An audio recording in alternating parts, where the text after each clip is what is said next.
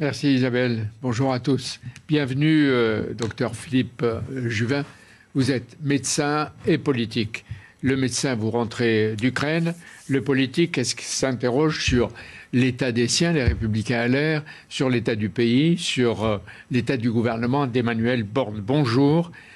Dans votre hôpital, est-ce que vous manquez, vous aussi, de personnel, personnel soignant pour les urgences? Et il n'y a pas que les urgences. Mais monsieur El Kabash, dans tous les hôpitaux de France, aujourd'hui, on manque de personnel.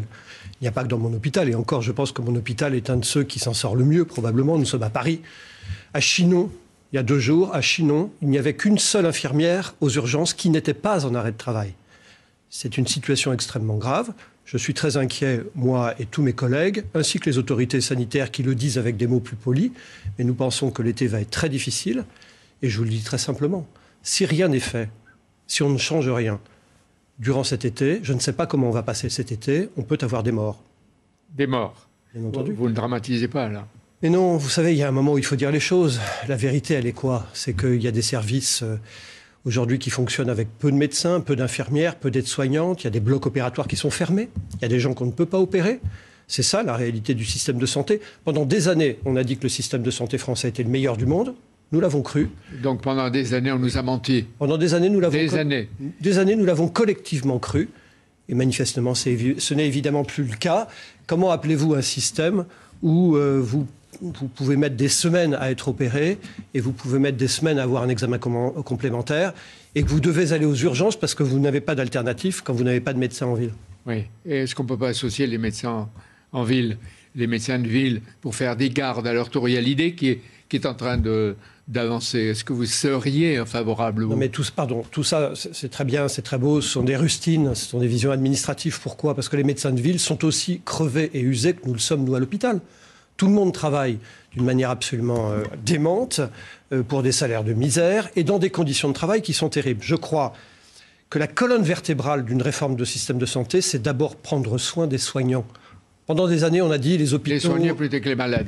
Mais pourquoi vous dites été catastrophique Non, mais je- je Été dire- meurtrier Pendant des années, on a dit. euh, Non, mais là, non, là non, je- je vous nous annoncez ce qui va arriver dans, Oui. dans trois mois, dans Je- deux je- mois. Je vous le dis très simplement. Je connais des endroits où il y aura des trous dans les listes de garde. Il y a encore quelques jours, alors qu'il y a environ 700 services d'urgence en France, il y en avait 100 ou 120 qui fermaient totalement ou partiellement des services d'urgence fermés. C'est-à-dire quel secteur chose ça qu'on n'a jamais vu faire. Pardon Quel secteur ça vous dis, concerne les services d'urgence, 100 ou 120 services d'urgence fermés. Fermés, c'est-à-dire que vous arrivez, la porte est fermée. Alors évidemment, on met en place des éléments de sécurité au cas où vous auriez une pathologie vitale, etc. Mais on voit bien que le système est à l'os et euh, il faut lui redonner un coup de réanimation. Alors, les, les soignants, il faut les protéger, Oui. les malades aussi. Oui. Vous avez dit qu'il y a les urgences, mais est-ce qu'il n'y a pas les maternités, d'autres secteurs Les, Euh, les urgences, pourquoi on en parle? Parce que c'est évidemment la vitrine de l'hôpital. Mais les urgences, c'est cette interaction entre la médecine de ville et l'hôpital. Mais devant, la médecine de ville souffre aussi, et l'hôpital également. Des blocs opératoires sont fermés, des maternités. Les maternités. Moi, je connais des endroits où euh, il risque de ne pas y avoir suffisamment de sages-femmes pour assurer les accouchements cet été. Donc oui, je vous le dis, la situation est très grave.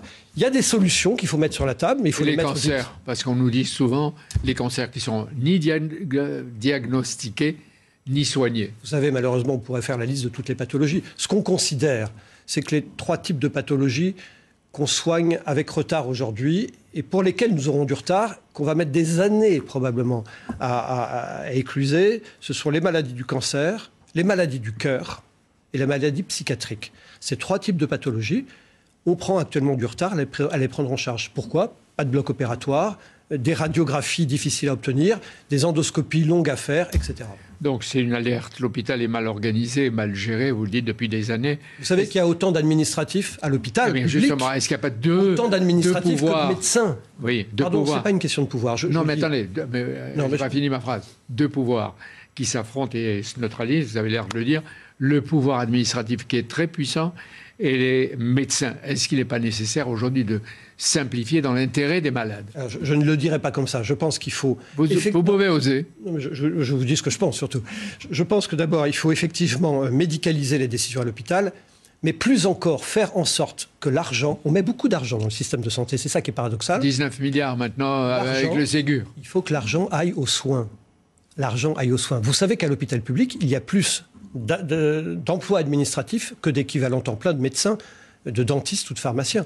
Donc, mettons de l'argent, mais que cet argent aille aux soins réellement et pas dans une sorte Donc, une meilleure gestion. Ce matin, par exemple, qu'est-ce que vous demandez à Brigitte Bourguignon, qui est la nouvelle ministre de la Santé? Je ne lui demande rien, elle vient d'arriver, elle fait comme elle peut. je lui conseille rapidement d'améliorer les salaires des nuits et des week-ends, parce que vous savez, quand vous rentrez chez vous après une nuit où vous êtes plein de sang, pardon d'être un peu cru, plein de merde, crevé, fatigué, vous avez vu des gens qui ont failli mourir deux ou trois fois dans la nuit, vous ne rentrez pas chez vous tranquillement en vous mettant chez vous à vous prendre votre café. Vous êtes euh, usé.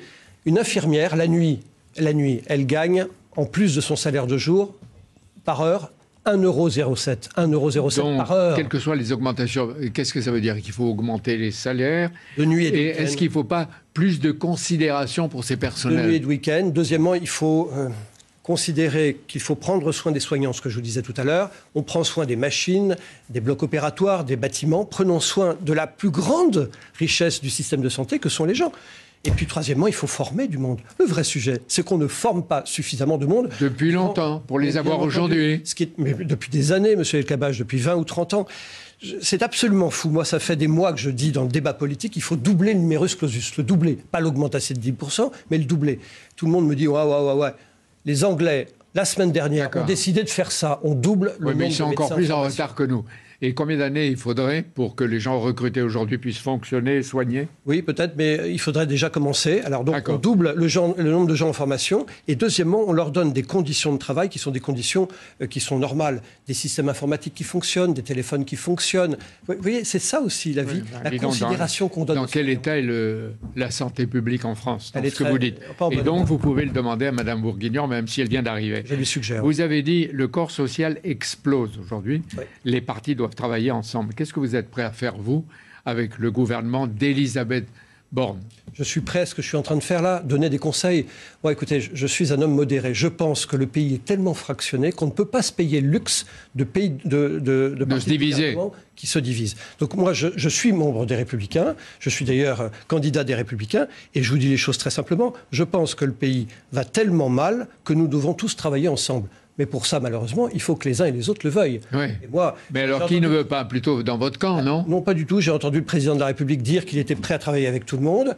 Eh bien, j'attends de voir ce qu'il en est vraiment. Une offre d'emploi, Non, j'attends de voir ce qu'il en est vraiment. Euh, la campagne des législatives impose un devoir de réserve euh, au gouvernement et à ses ministres. Euh, qu'est-ce que vous pensez de ce gouvernement qui est un gouvernement d'intérim?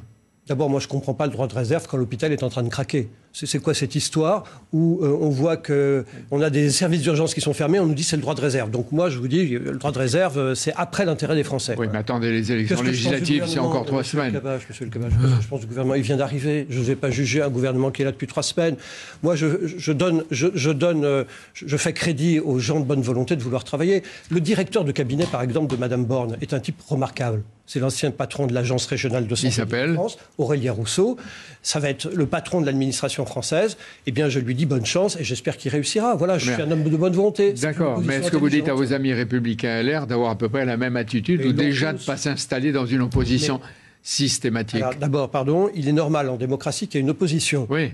C'est pas scandaleux de ne pas penser. Et comme, vous dites, il faut attendre au moins qu'il y ait la politique générale de ce gouvernement qui arrive. pas parce qu'on est dans l'opposition qu'on est dans une opposition entre guillemets systématique. On peut être dans une opposition intelligente, et je pense que c'est ce que nous sommes aux Républicains. Il faut arrêter de nous caricaturer, voyez. Euh, vous avez dit plus que de disperser des milliards, il faut des libertés. Vous l'avez dit le 18 mai lors d'un meeting. Ça, c'est de la pure démagogie. Venant de vous, j'étais surpris. Parce que qu'est-ce que vous répondez À ceux qui ont besoin de manger, à ceux qui ont faim, à ceux qui, souffrent, comme vous l'avez dit aujourd'hui, vous offrez euh, pas du pain, pas du travail, mais des libertés qu'ils ont déjà, honnêtement. Vous, vous citez, des, non, mais vous citez, des propos de meeting. Non mais, hein non, mais non, vous citez trois mots d'un meeting. Ce que je veux dire, c'est très simple. C'est qu'il y a évidemment des questions d'argent. On le voit, l'hôpital a besoin d'argent qui aille aux soins, et pas de plus d'argent, je pense d'ailleurs.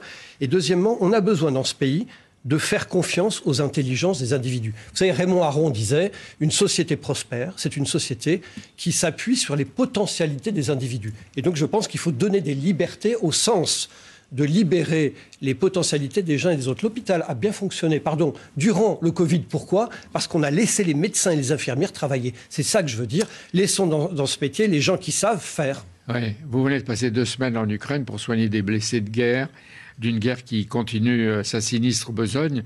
Où étiez-vous?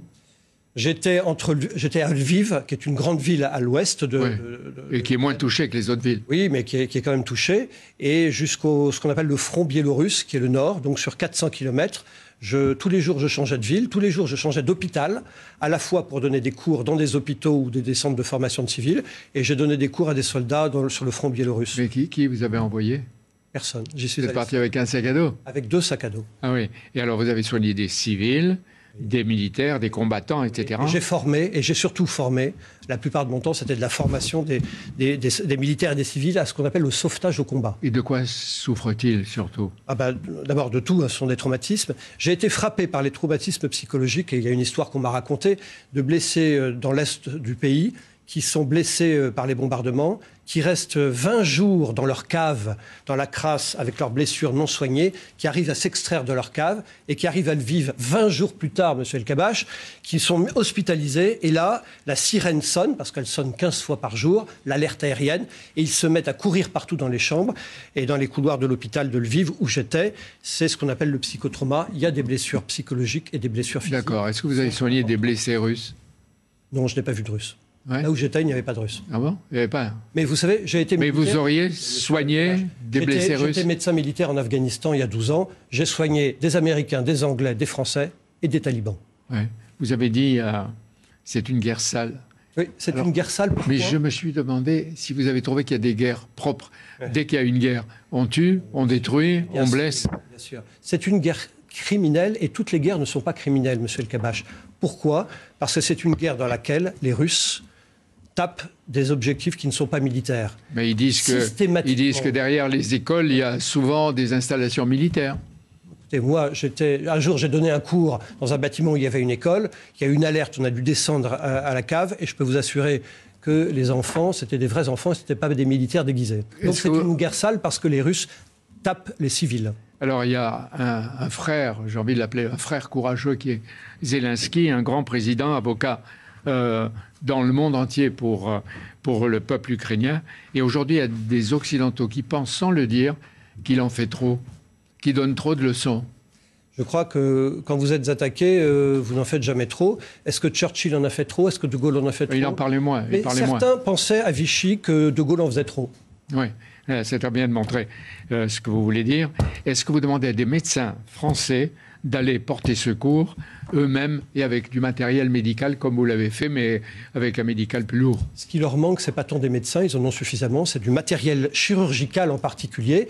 Je l'ai expliqué plusieurs fois, les autorités françaises peuvent, si elles le souhaitent, rapatrier des blessés de guerre là-bas, les opérer en Europe et les renvoyer. Ça s'appellerait de la diplomatie sanitaire et ce serait intelligent. Vous êtes maire de Garenne-Colombe. Garenne-Colombe. Garenne-Colombe, Très- oui, oui, la Garenne-Colombe, très vite. Vous avez beaucoup de réfugiés Euh, j'ai euh, environ 25 familles à la Garenne et j'ai moi-même accueilli chez moi pendant plusieurs jours euh, trois, trois Ukrainiens. Des Ukrainiens, Absolument. surtout. Oui. Merci. Bonne journée.